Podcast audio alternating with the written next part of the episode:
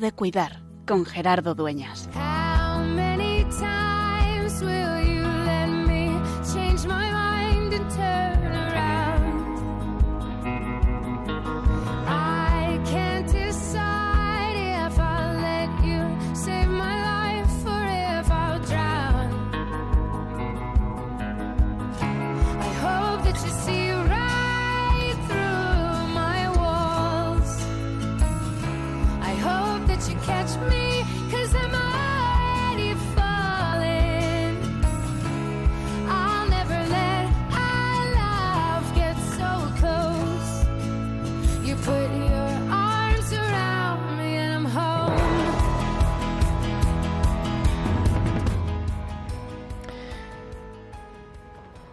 No cabe duda que cuando una persona va cumpliendo años, se va adquiriendo experiencia, pero también con el paso de los años se va perdiendo pues eh, movilidad, rapidez.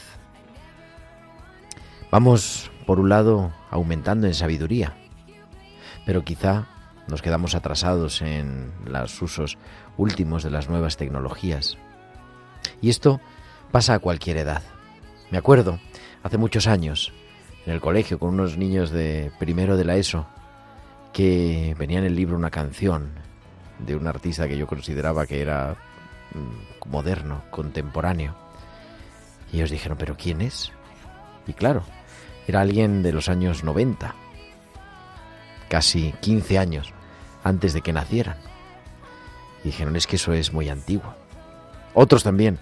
Les pregunté un día que si tenían correo electrónico. Y me dijeron, ¿correo electrónico? Quizás si les hubiera preguntado por un gramófono, les hubiera sonado también igual de antiguo. Y sin embargo para nosotros es como el último grito en la comunicación. Y es que todos vamos haciendo, adquiriendo experiencia. Y estamos invitados también en la iglesia y creo que es pues una de nuestras fortalezas, pero que también de nuestras oportunidades que tenemos que cuidar, a acompañar a quienes envejecen.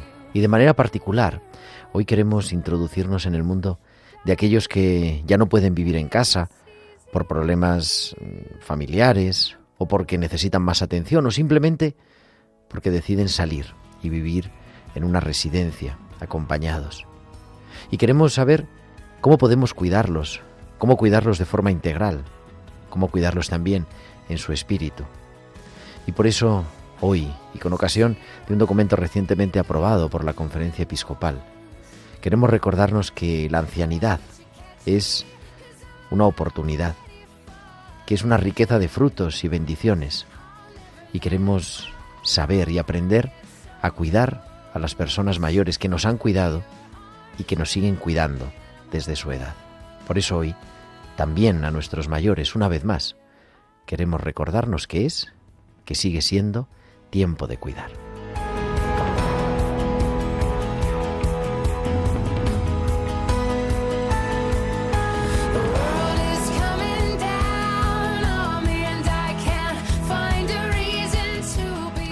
Pues muy buenas noches, queridos amigos de Radio María. Son las 8 y 4, las 7 y 4 en Canarias y comenzamos en directo desde los estudios centrales de Radio María en el Paseo de los Lanceros en Madrid. Esta aventura, este nuevo programa de Tiempo de Cuidar. Ya el número 208, 208 martes acompañándote de 8 a 9 de la noche, de 7 a 8 en Canarias en el programa de Pastoral de la Salud de Radio María con un equipo magnífico. En el control técnico está nuestro querido Javier Pérez. Javi, muy buenas noches. Buenas noches, Gerardo. Y tengo también aquí que se nos incorpora a nuestro equipo Belén Carrillo. Belén, muy buenas noches. Buenas noches, ¿qué tal?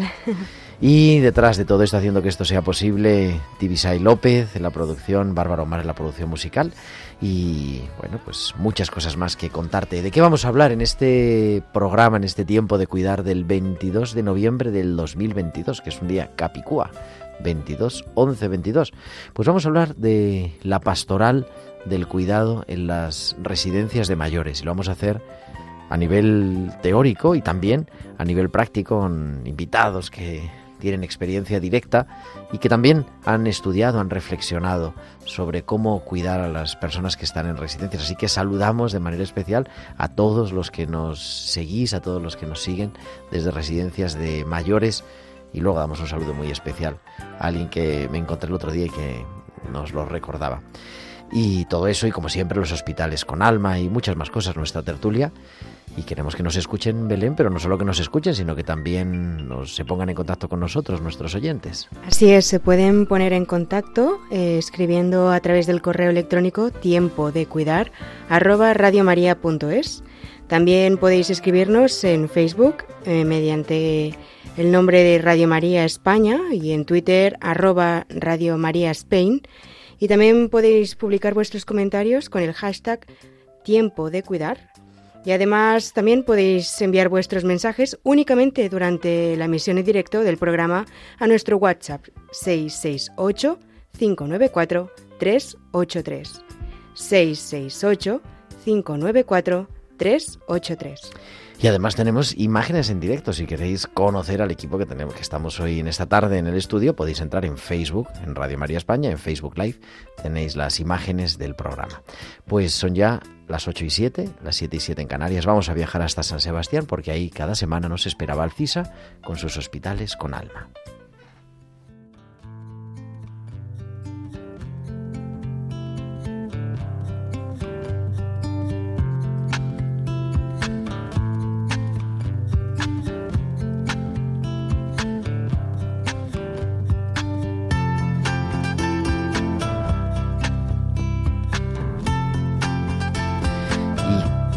Cada semana, Valcisa nos trae a tiempo de cuidar sus hospitales con alma. Muy buenas noches.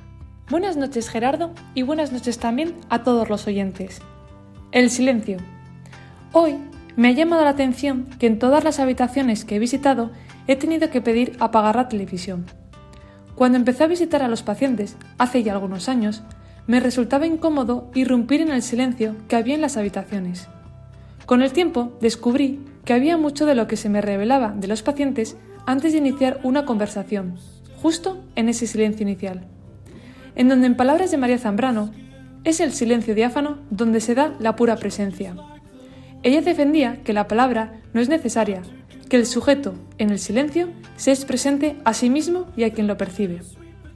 Cada vez es más frecuente rodearnos de ruido como mecanismo de defensa para la distracción, y por ende nos ponemos más trabas para la reflexión, la contemplación o la oración. Existe una belleza en aquella habitación donde el paciente no tiene miedo al silencio, pues es ahí donde está librando sus mayores batallas. Hasta la semana que viene. Hasta la semana que viene, Valcis. Aquí te esperamos, como siempre, en tiempo de cuidar con tus hospitales con alma.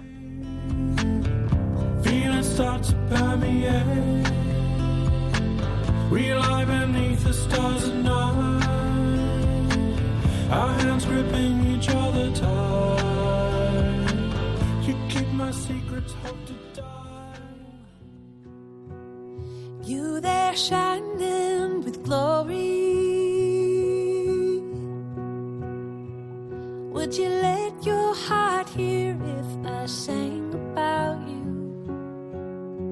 Or did you know that every fairy tale you love, they have borrowed? Your story of a maiden so lovely and her hero so true. It's just that this world is hollow and it wants to swallow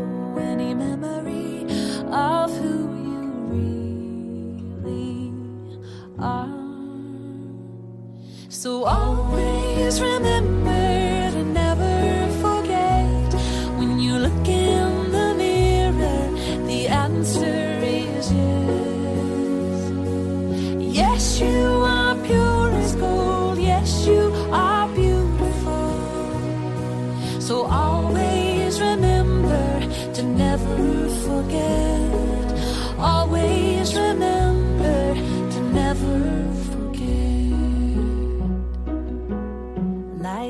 treasure in the deep, your heart is a diamond,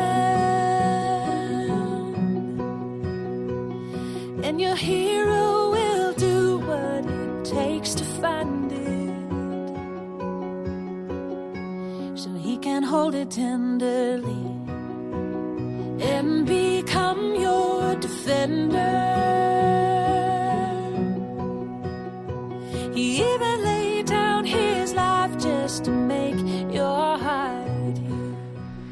Always remember to never forget. Siempre recordar para nunca olvidar, sonando en directo a las 8 y 11, 7 y 11 en Canarias, en Radio María en Tiempo de Cuidar, en esta tarde del 22 de noviembre, que queremos hablar de, o estamos hablando de la pastoral de las personas mayores. Y para hablar de ello, tengo aquí a mi izquierda a un invitado de lujo que es Bienvenido Nieto. Bienvenido, muy buenas noches. Buenas noches, Gerardo. Buenas noches a todos los oyentes.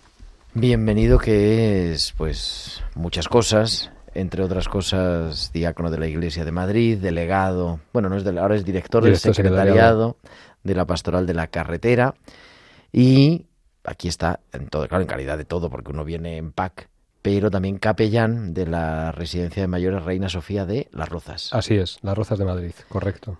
De todas maneras, antes de entrar en lo de la residencia, eh, habéis celebrado, he leído en las noticias, yo ya que estamos aquí, eh, que habéis celebrado ayer, la, el domingo. ayer. El domingo, sí. El domingo se ha celebrado el Día Mundial en memoria y recuerdo de las víctimas de accidentes de tráfico. Es una festividad, vamos, una declaración del día que hace Naciones Unidas en el año 2005 y que la Iglesia se adhiere a esta, a esta celebración, como no puede ser de otra manera, desde el plano espiritual y del plano pastoral del acompañamiento a esas personas, acompañarles en el sufrimiento, en el sufrimiento por la pérdida de seres queridos o por que están padeciendo graves secuelas como consecuencia de los siniestros viales. Es una jornada muy emotiva, hay actos ecuménicos, hay actos civiles y nosotros la mejor forma que tenemos es rezar. Rezamos por ellos, rezamos con ellos y rezamos junto a ellos. Es un acto que eh, congrega multitud de personas muy heterodoxas, eh, no solamente de la Iglesia, gente civil, máximas representaciones relacionadas con el tema de la movilidad, de la seguridad vial, del tráfico, y que cada año pues tiene mayor relevancia y mayor trascendencia, porque se ve la necesidad de acompañar en el sufrimiento a esas personas, que es un sufrimiento que lleva a un dolor, a un dolor que muchas veces es muy difícil de erradicar. Ha sido muy concurrida, gracias a Dios, la presidió nuestro arzobispo aquí en Madrid, don arzobispo don Carlos, pero en otras diócesis donde hay delegaciones o secretariados, como, como ahora son delegaciones o secretariados, pues se están celebrando y se han celebrado precisamente para que, para que no queden en el olvido, que son personas que no deben quedar en el olvido. Hazte una idea, solo en Madrid en lo que va de año han perdido la vida 92 personas en siniestros viales, en este año 2022, uh -huh. en lo que va de año. ¿eh? O sea, tú imagínate si eso fuese en, en, otras parcelas o contextos de la vida, 92 personas lo que supondría. Pues ahí lo tenemos con algo que se puede evitar y hay que estar junto a ellos porque la Iglesia, que es madre y nuestras madres vigilan, pues tenemos que estar junto, junto al dolor. Y ahí hemos estado. Bienvenido además nuestros oyentes de Radio María lo conocen, sobre todo los oyentes madrugadores, porque es colaborador habitual de En Camino, que es el programa de la Pastoral de la Carretera en Radio en esta María, casa, en esta casa. Los viernes a las 5 de la mañana. A las 5 y 5 de la mañana, efectivamente. Claro, hay que aprovechar. Y madrugamos, ¿eh? Y madrugamos. no, ya lo sé, lo sé yo, porque tú le escribes la bienvenida a las 10 de la noche y a las 4 y media, 5 ya te... madrugamos, sí, sí, sí.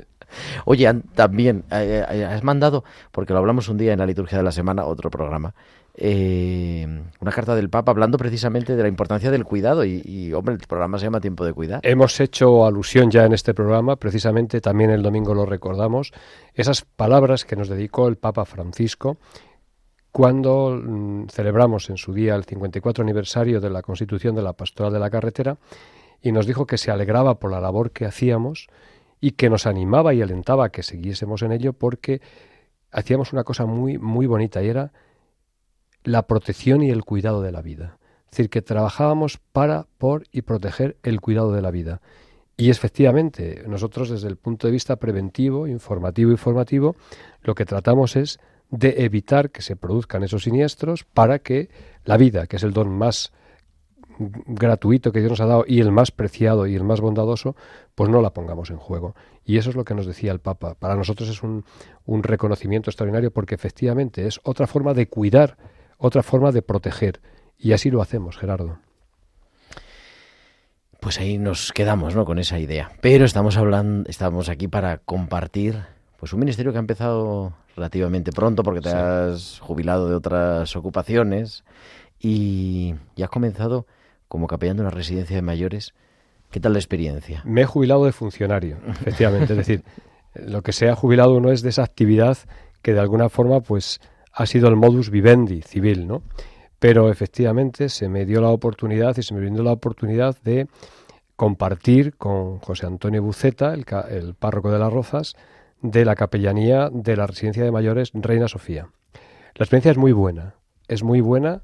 Eh, anteriormente había hecho una experiencia a nivel privado, quizás, en una residencia que hay en Pozuelo de Alarcón, que es Santa Madre Maravillas, porque es de unos amigos conocidos, y entonces eh, Emilia y, y Benedicto Pozo, pues eh, Miriam Moriche me pidió por favor y tal, y estuve allí hasta que efectivamente se nombró no un capellán, sino que el párroco de la parroquia, pues es eh, Mario en este caso el que, se, el que se hizo cargo en su día. Y dicho esto, pues era una cosa con la que de alguna forma me identificaba bastante. He comenzado en el mes de octubre haciendo el relevo a, a los anteriores capellanes, Felipe y, y Eladio, y estamos tomando contacto, pero claro, se ve efectivamente ese documento que acaba de aprobar ahora la Conferencia Episcopal, que es la necesidad del acompañamiento de esas personas mayores. La pastoral de la salud o la pastoral de mayores, como quieras, pero sí que es necesario. Es decir, se ve la necesidad de el acompañamiento, se ve la necesidad del acercamiento, se ve la necesidad de la acogida hacia esas personas que en su día han sido jóvenes como hemos sido nosotros y que ahora sufren la enfermedad que dice también el Papa Francisco, la enfermedad que está en estos momentos más relevante en estas no son enfermedades médicas, es la enfermedad espiritual de la soledad. Esa soledad, creo que no descubro nada, que se puso muy de manifiesto en la pandemia, esa soledad de esas personas que no se les escucha, que no se les ve, que no tienen voz, que pasan silentes y la verdad es que es emotivo ver a esas personas con todas las dificultades que tienen, físicas, psíquicas, sensoriales, que todos los días se acercan a recibir, empaparse de la palabra de Dios y a recibir el cuerpo de Cristo. Es un ejemplo extraordinario. Estamos intentando a través de la vicaría y a través de la pastoral de la salud de la vicaría, como bien conoces, el que se firme un convenio con, con la provincia eclesiástica para el grupo de voluntarios, porque se requiere así los protocolos por parte de la administración y, mm, es- esas, esas personas que van a ir voluntarias, una de las funciones más básicas que van a hacer es llevar a las personas, acompañar a las personas, orientar a las personas para que sean para que sean partícipes de la Eucaristía o de la celebración de la palabra o de las actividades que podamos hacer en la dentro de lo que es la residencia. A mí me parece que es una labor gratificante la que hacen los capellanes y muy necesaria, muy útil y a la vez, nunca mejor dicho, muy, muy espiritualmente necesitada. Vamos a hablar, vamos a hablar mucho de, de ellos en este programa, de esta, de esta realidad, porque normalmente, quitando en algún caso que ahora mismo no recuerdo, eh, pero la pastoral de la salud incluye también la pastoral de personas mayores. De hecho, en algunas diócesis se llama pastoral de la salud e incluye la pastoral de mayores, como el caso de Madrid. En otras diócesis, como en Valencia, se llama pastoral de la salud y de las personas mayores. Eh, o sea, para ponerlo de manifiesto, también en la conferencia episcopal, a nivel de la conferencia episcopal, la pastoral de personas mayores, en este caso de residencias y también en sus casas, pero bueno, en este caso lo depende del Departamento de Pastoral de la Salud. Y de hecho, y creo que es primicia, porque creo que no lo hemos dicho, así que atención, a las 8 y 19 de la noche, 7 y 19 en Canarias, que el tema de la pastoral de la, sal- de la campaña del enfermo del año que viene, del año 2023, va a ser eso, acompañar a los mayores. Todavía está- estamos definiendo el lema concreto, pero ese va a ser el tema de fondo, ¿no? El acompañamiento a los mayores. Por, pues por esa razón, yo creo que la pandemia eh, ha puesto de manifiesto, y yo lo he dicho un poco, comentado en el editorial, ¿no? Una necesidad que tenemos de, de acompañar a los mayores y que si es verdad que, pues hombre, todo contiene sus problemas, pero que por ejemplo la pastoral de los hospitales, la pastoral hospitalaria está bien consolidada y creo que es referencia, yo por, por las nociones que tengo y también por las responsabilidades que me han tocado asumir, ¿no? y los servicios que he tenido que asumir a nivel de Madrid, de España y de Europa, creo que la pastoral de la salud en los hospitales funciona en España bien. Claro que hay un caso que es que a mi tía no le han... O sea, eso es, eh, siempre puede pasar y que también los grupos parroquiales están consolidados. Sin embargo, las residencias, y se ha puesto de manifiesto mucho en la pandemia, no estamos tan consolidado el cuidado. Es verdad, hay de todo, porque hay residencias religiosas, claro, es otra claro. cosa, ¿no? Es que hay, aquí yo sí que se pueden diferenciar seguramente dos aspectos y dos cosas muy curiosas. Una es la residencia religiosa, la que está regida por una institución religiosa, bien sean monjas o bien sea cualquier institución, orden, etcétera, etcétera. Y son luego las, las mm, mm, las privadas, las residencias privadas o las residencias que dependen de una administración, Estatales, claro. una administración pública, llámese del Estado, del Ayuntamiento o de una comunidad autónoma. Y claro, ahí ya eh, entra en juego una particularidad, y es decir, que vas a encontrarte con gente que ha estado en la iglesia, que es de iglesia y que tiene costumbres, que tiene hábitos y además se ve. Y luego por otra, pues vas a ver a personas que efectivamente pasan por allí y no les dice nada a la capilla. Hay otras personas que no entran a lo mejor a la capilla, pero cuando pasan por la capilla se santiguan. Es una cosa como muy curiosa. Te llama la atención, ¿no? Tú estás dentro y lo estás viendo. Entran, ven, no se quedan, pero se santiguan, bien, hacen la visita al Señor a lo mejor y se van. Y eso es- hay que convivir con ello. El problema que tienen muchas veces estas residencias mayores, eh, residencias de administración de- o tuteladas por la administración, es que confluye todo tipo de personas, un conjunto muy heterodoxo. Es seguramente más difícil que el hacer la pastoral allí que tal vez en una pastoral que puedas hacer en una residencia donde ya hay un vínculo religioso o una ligación religiosa. claro. Es confesional. Entonces aquí se ve que, bueno, pues hay personas que efectivamente tú charlas con ellas y te dicen, "Ah, a mí déjame en paz, los curas tenéis un rollo, ya saben, lo de siempre, ¿no? Y en un principio, pues hay otras que son personas que agradecen que le des una estampa, una medallita, cualquier cosa, lo agradecen muchísimo. Y las personas que todos los días están fijas allí porque necesitan, a pesar de la edad, de sus dificultades, de sus enfermedades, necesitan ser reconfortadas y ser gratificadas con la palabra y con el cuerpo de Cristo. Es la pura realidad. Esta residencia, concretamente, es una residencia de las más numerosas en número de camas, casi 500 camas. Entonces, claro, es muy grande, son muchas personas y muchas con unas dificultades psíquicas, sensoriales, psicomotoras impresionantes, ¿eh? pero impresionantes. De hecho, yo creo que por lo menos, no quiero exagerar, pero de 8 a 10 sillas de ruedas, unas automáticas, otras no automáticas, tengo allí todos los días. O sea que es, es la pura realidad. Pero no dejan de acudir, no dejan de ir. Algunos se te quedan dormidos por la medicación que están tomando porque tienen unos problemas grandes, entonces está con una fuerte medicación. Usted me despierte. Sí, sí, no se preocupe, yo le despierto. Es decir, lo que quieren es que es que les atiendas, que quieren esa atención, que quieren esa escucha. Y la verdad es que se puede hacer una labor extraordinaria. Y bueno, pues habrá más dificultades, menos dificultades en cuanto a lo que es el trato con las personas mayores y sobre todo el trato de la administración. Pero ante todo y sobre todo hay que estar, hay que estar. Y lo agradecen que estemos. Yo creo que ese es el, el gran programa pastoral, ¿no? Estar Sí, señor. en nombre de la Iglesia, donde pues a veces es difícil, donde a veces hay, me imagino que soledad, Mucha. porque mucha gente viviendo junta, pero no quiere decir... Hay mucha soledad, Gerardo, muchísima soledad. Dentro de las residencias. Sí, sí, claro. dentro de la residencia. Hay, hay personas y me doy cuenta que, bueno, a lo mejor se relacionan o no se relacionan más o menos, o tienen menos interrelación social con otras personas. Lo que sí que me doy cuenta es que hay muchas personas que no reciben visitas de sus familiares.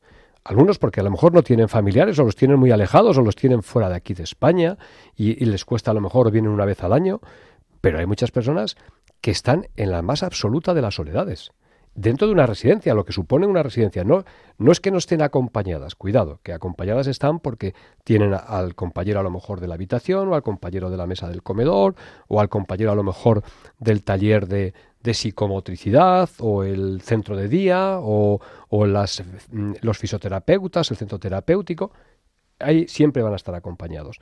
Pero luego lo que es la soledad afectiva, emotiva y personal, están solos están solos. Y el hecho de, no sé, de tener, de recibir una visita, de darles la mano, de charlar con ellos, de, de confraternizar con ellos, de compartir con ellos, es algo que creo que debemos hacer porque es beneficio para nosotros y por supuesto es agradecimiento para ellos. Decía un psicólogo de referencia en acompañamiento, no tanto de personas mayores, pero decía es que la soledad es no tener a nadie con quien hablar de aquello que es importante para ti. Y es verdad que a veces estamos rodeados, hombre, y en una institución, pues más, ¿no? Has dicho, cientos de personas y cientos de trabajadores también. Pero claro, a veces es sentarse y poder decir qué es lo que me está pasando, cuál es mi preocupación y, es verdad que no se puede hacer todo. Y eso es cuidar la dimensión espiritual también. Claro, es que, por ejemplo, hay a lo mejor una persona que está eh, haciendo todas las tareas que en una residencia pueden tener disciplinarias, es decir, levantarte, asearte, hacer la habitación, luego a continuación a lo mejor el poderte pues, salir a la calle o ir a la capilla o hacer algún tipo de actividad cultural, pero cuando se mete dentro de la habitación o cuando está en ratos en los cuales están otros compañeros en haciendo otras tareas, él siente soledad. Soledad de algo que a él le afecta y que a él le importa y que a él pues le, le, satisface a lo mejor que alguien pueda compartirlo. Esa es la soledad, efectivamente. Que no puedas contar algo que a ti te importa con otra persona. Aunque le tengas allí, eh, cuidado, eh. es así, es la pura realidad. Claro, de la novedad y luego vamos a hablar con, con capellanes que tienen otro recorrido, pero ¿qué te ha sorprendido?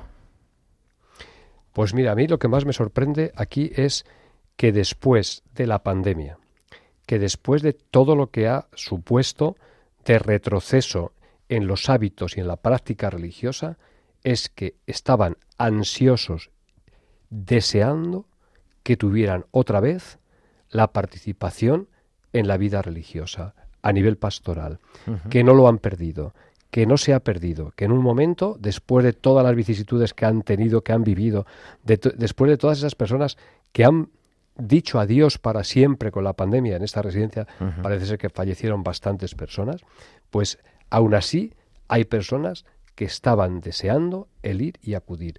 Hay, hay gente, me consta, que me pide que dejemos las luces dadas para que tengan iluminación donde están unas imágenes de María y de San José porque van a rezar por las tardes, se acercan allí, le dicen hola, buenas tardes, estoy aquí, en un momento, y oye, fenomenal.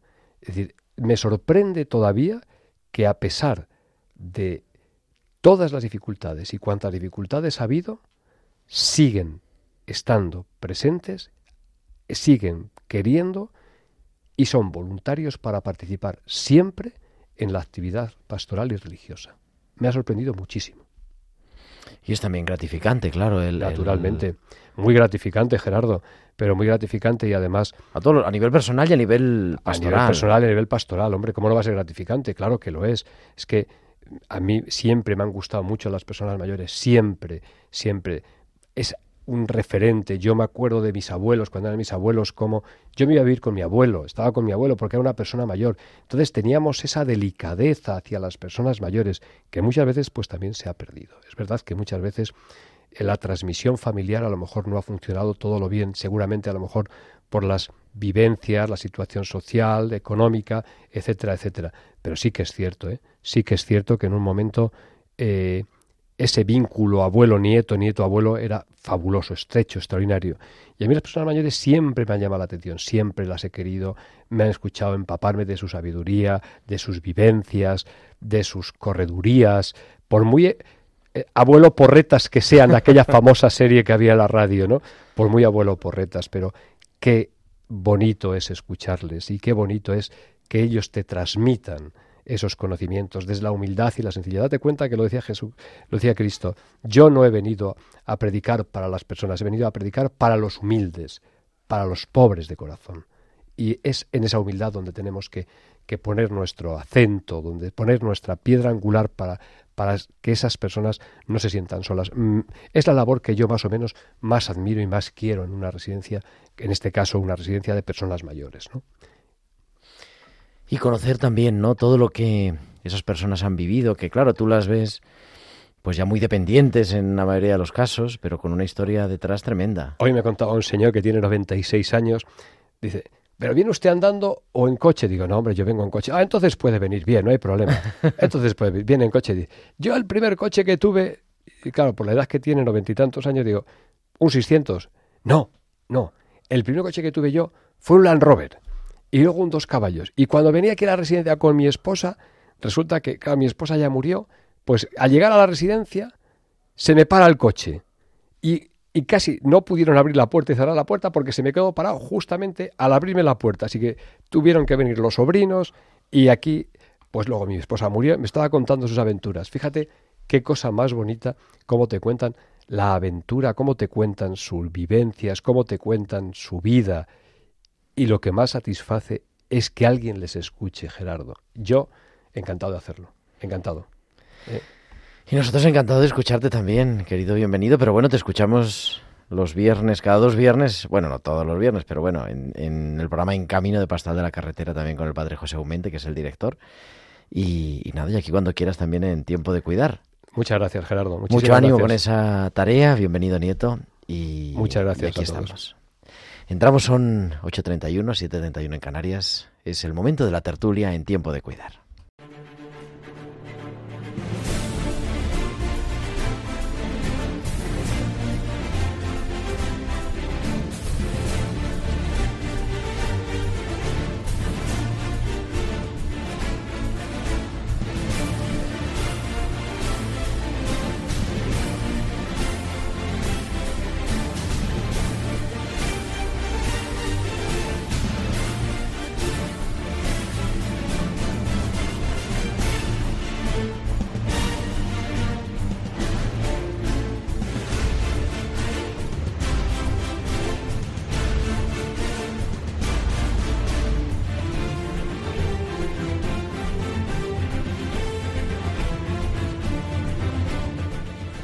8.32, 7.32 en Canarias. Continuamos en directo en Radio María, en Tiempo de Cuidar y entramos en el tiempo de la tertulia con dos invitados de primera, como siempre.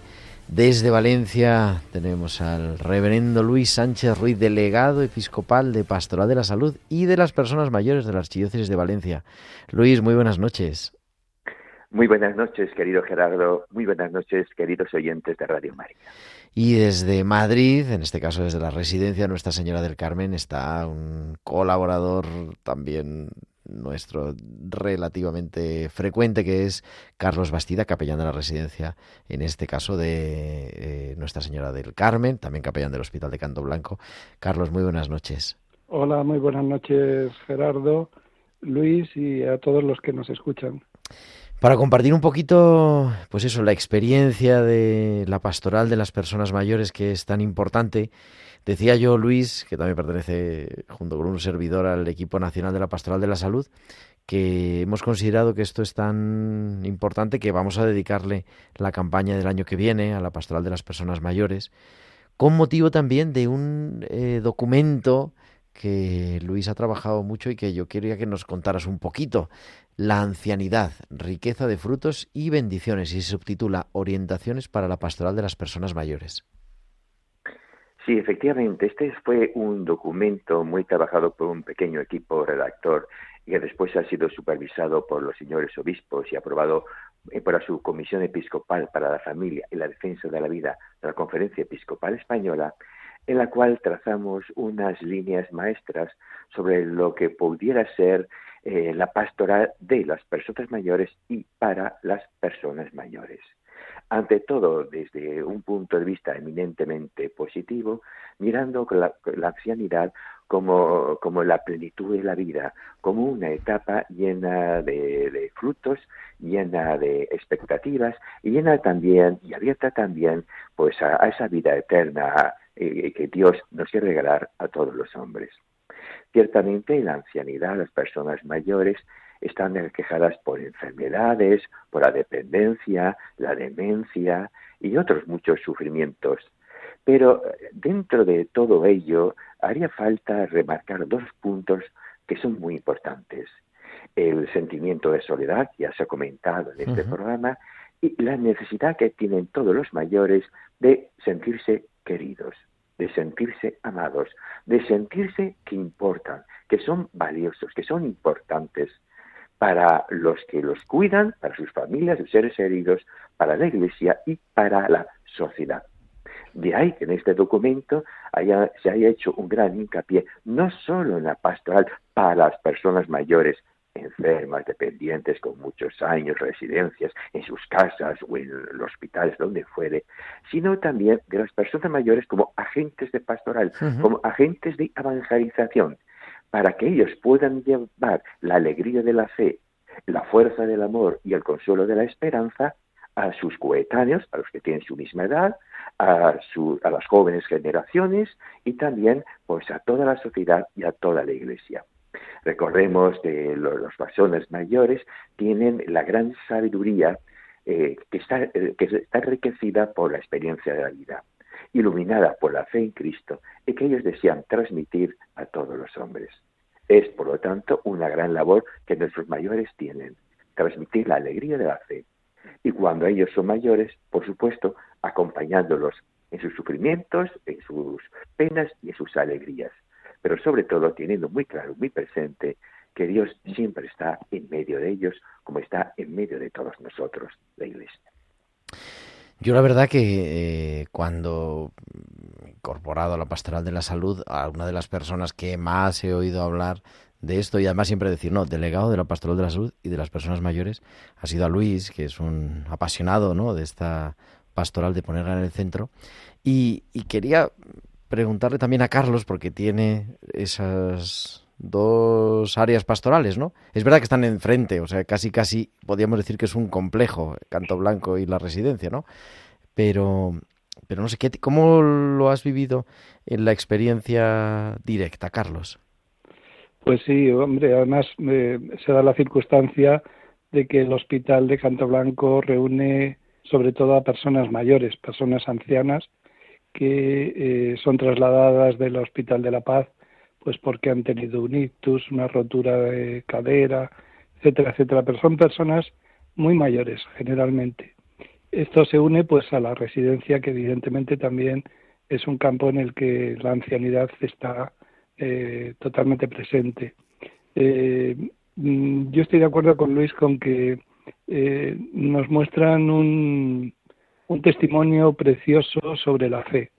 Cuando en la residencia veo subir a la capilla pues eh, a muchas personas eh, en silla de ruedas y que suben mm, digamos por sus propios medios casi eh, son un ejemplo de, de ese testimonio de fe que mantienen día tras día y la alegría con la que viven eh, pues los momentos mm, litúrgicos, los momentos en los que se puede compartir algo con ellos, porque muchos de ellos eh, tienen ya dificultades cognitivas o de otro tipo, pero mm, en, cualquier caso simplemente el saludo, el, entregarles eh, un objeto religioso, como puede ser un rosario, un escapulario, para ellos significa algo muy importante. Es eh, la alegría con la que lo reciben y con la que lo comparten.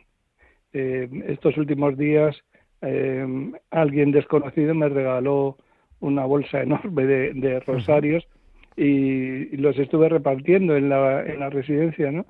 Y muchos de ellos volvían a pedirme pues para su cuidador, para su cuidadora, para su hermano, para su hermana.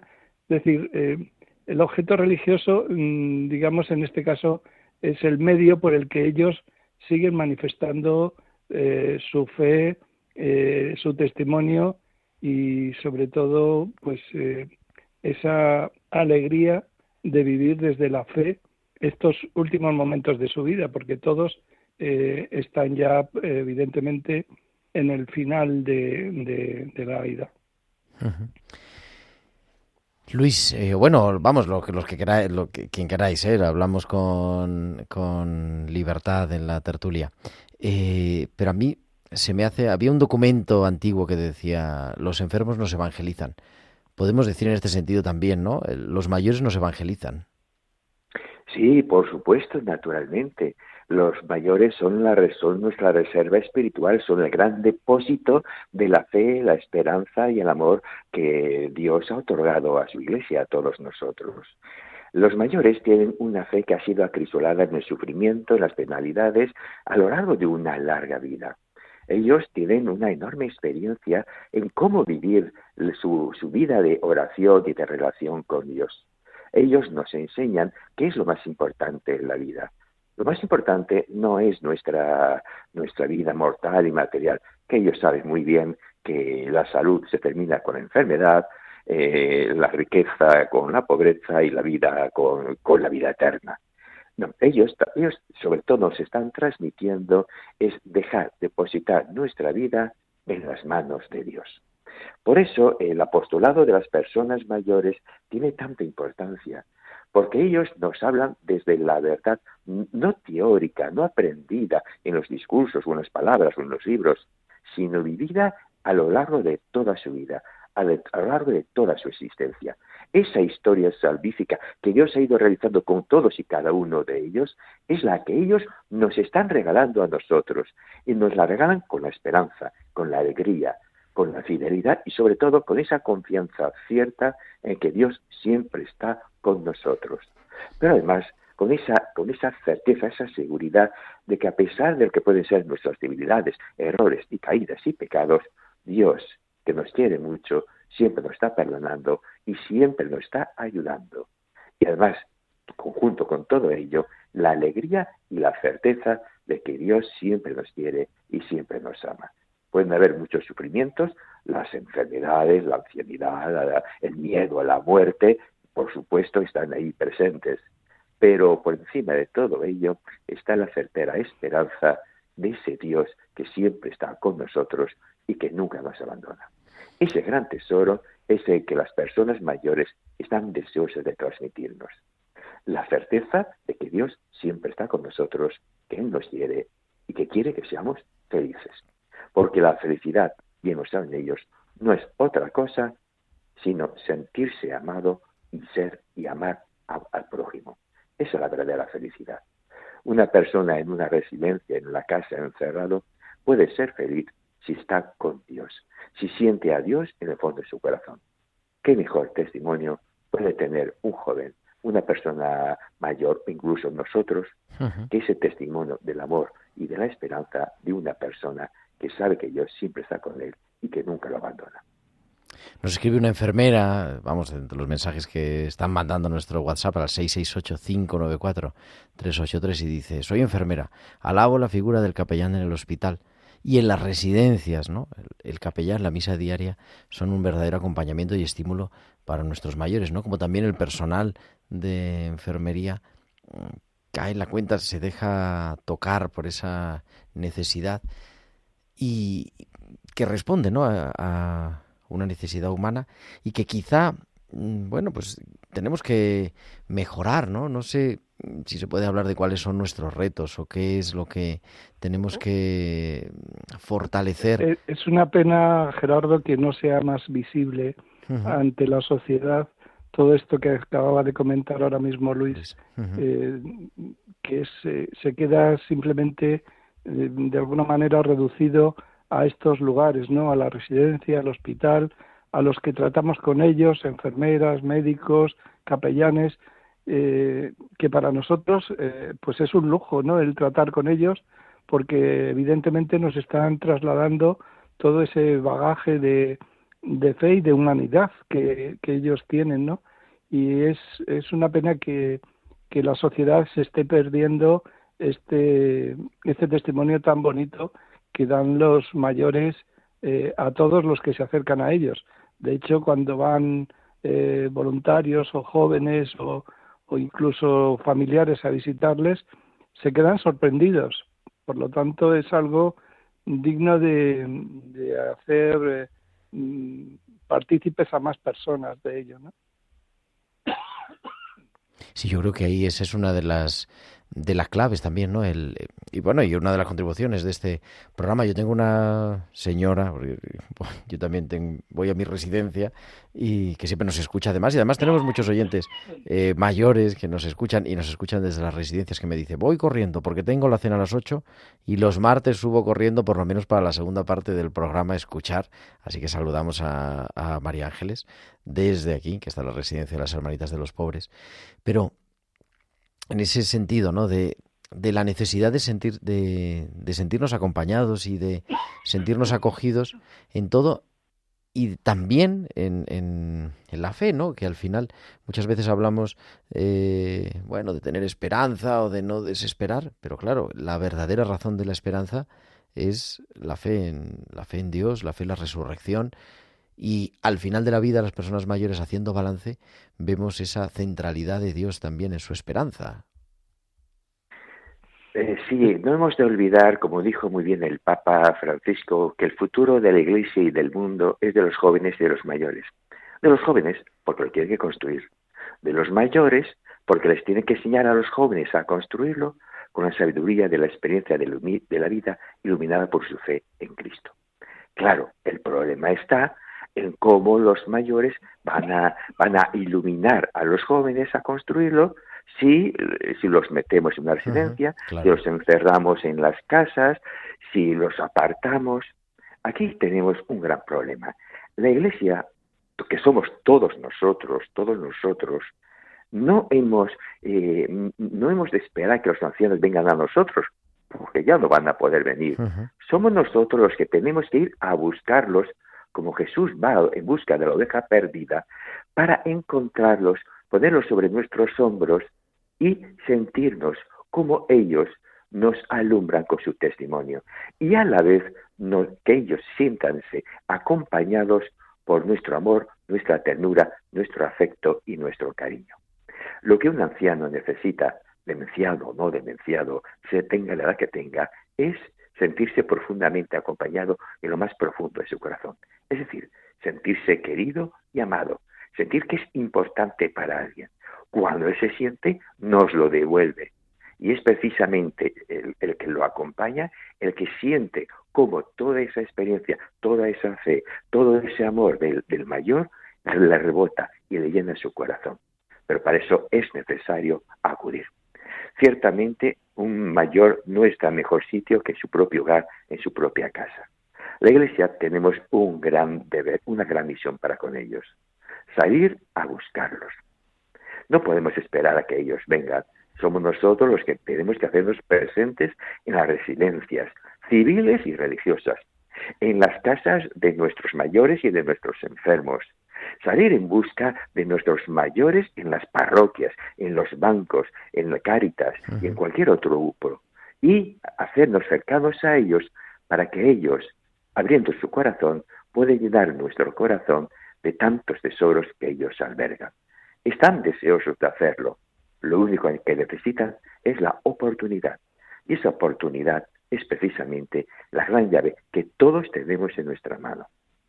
Qué gran alegría sería que en una parroquia un 10% de los feligreses, que es una barbaridad, pudiera hacer una visita pues una vez a la semana a una residencia o que todos visitásemos un par de veces a la semana a alguien, a un anciano en su casa o un enfermo. Qué gran alegría sería para ellos y cuánto nos llenaría a nosotros nuestro corazón. Permitir que los abuelos transmitan la fe a sus nietos y a sus bisnietos. Hacer que se unan las generaciones es también un gran logro. Qué gran riqueza tienen nuestros mayores. Lo único que necesitan es que les demos una oportunidad, una posibilidad, que nos hagamos el, el contradicio con ellos para que ellos puedan darnos todo lo que encierra su corazón. Nos quedamos sin tiempo, pero mm, una palabrita ha dicho algo Luis, ¿no? De las personas ya con, dificultades cognitivas, con demencia, con de diferentes tipos, cómo hacerlo y luego que se nos queda pendiente, ¿no? Y también cómo animar, en este caso de las residencias de mayores, que es lo que estamos un poco centrados, ¿no? Que no sea solo eh, eso que hace mucho hincapié el documento que comentamos de la conferencia episcopal, pastoral para las personas mayores, sino que también dentro de la residencia los, residentes sean, entre comillas, agentes de pastoral, es decir, que sea una pastoral de ellos, de vivir su fe, de compartir su fe, de, evangelizar a la medida de sus posibilidades. No sé, un minuto cada uno, lo que queráis. Sí, eh, realmente la, la, pastoral con ellos eh, es de ellos y para ellos. Es decir, ellos eh, participan en, en, su propia pastoral y nos eh, invitan a todos a compartirla. momentos importantes de, del encuentro con ellos, quizás el, el lazo que nos une más a ellos es esa amistad, esa relación de cariño hacia ellos que ellos perciben y nos lo devuelven. En una residencia, eh, la labor del capellán es fundamental como guía, como faro, en que en nombre de Cristo ilumina a todos, a todos nuestros mayores. Pero ellos son también eclesía, iglesia, asamblea. Ellos también nos iluminan a todos nosotros, los agentes de pastoral, con la luz, con la luz de la fe. Y se iluminan mutuamente. No podemos reducir a nuestros mayores residenciados, aunque estén dementes, aunque estén dependientes, a ser meros espectadores. No, al contrario. Ellos son agentes activos. ¿Cuántas veces me he quedado yo maravillado de un anciano demenciado, dependiente, encamado, cuando me ha mirado, ha mirado el crucifijo que llevaba en la mano, lo ha cogido, lo ha besado como ha podido y me ha dado para que yo lo besara? ¡Qué gran alegría! ¡Qué gran testimonio! ¿Quién es ahí el agente? ¿Quién es el capellán? ¿El, uno, un servidor o el anciano? El anciano. Pues, queridos, con eso, con ese testimonio y con ese trabajo nos quedamos y, agradeceros a los dos también vuestra dedicación en las diversas tareas, eh, pues al servicio también de las personas mayores. Así que muchísimas gracias y aquí tenéis siempre vuestra casa en tiempo de cuidar en Radio María. Muchas gracias, Muchísimas gracias. Luis Muchísimas Sánchez gracias a todos. Carlos Bastida, que nos han acompañado en esta tarde en nuestra tertulia. Entramos ya en la recta final de nuestro programa.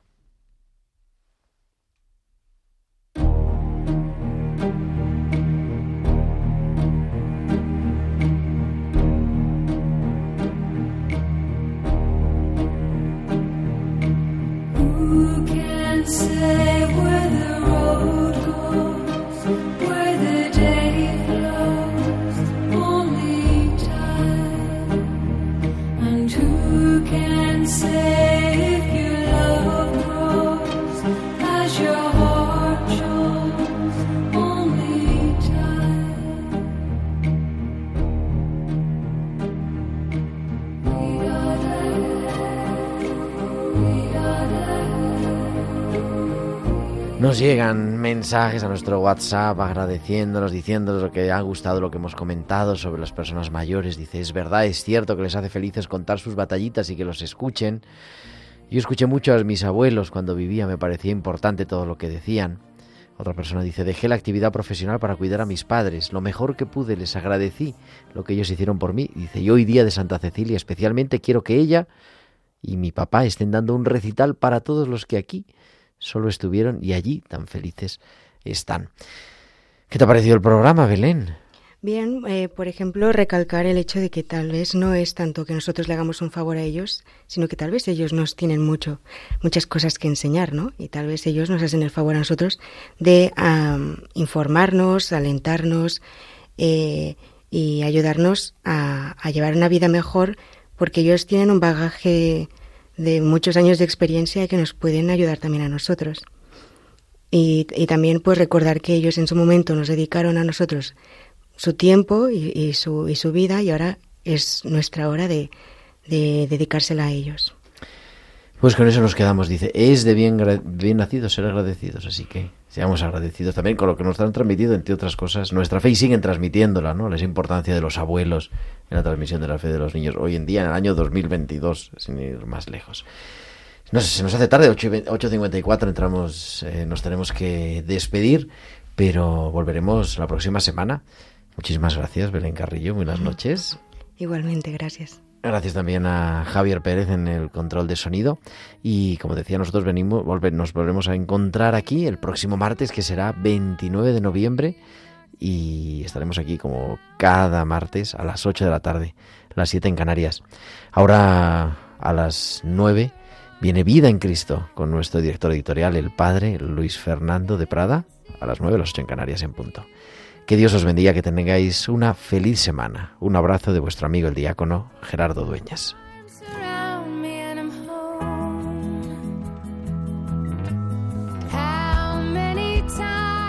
Han escuchado Tiempo de Cuidar con Gerardo Dueñas.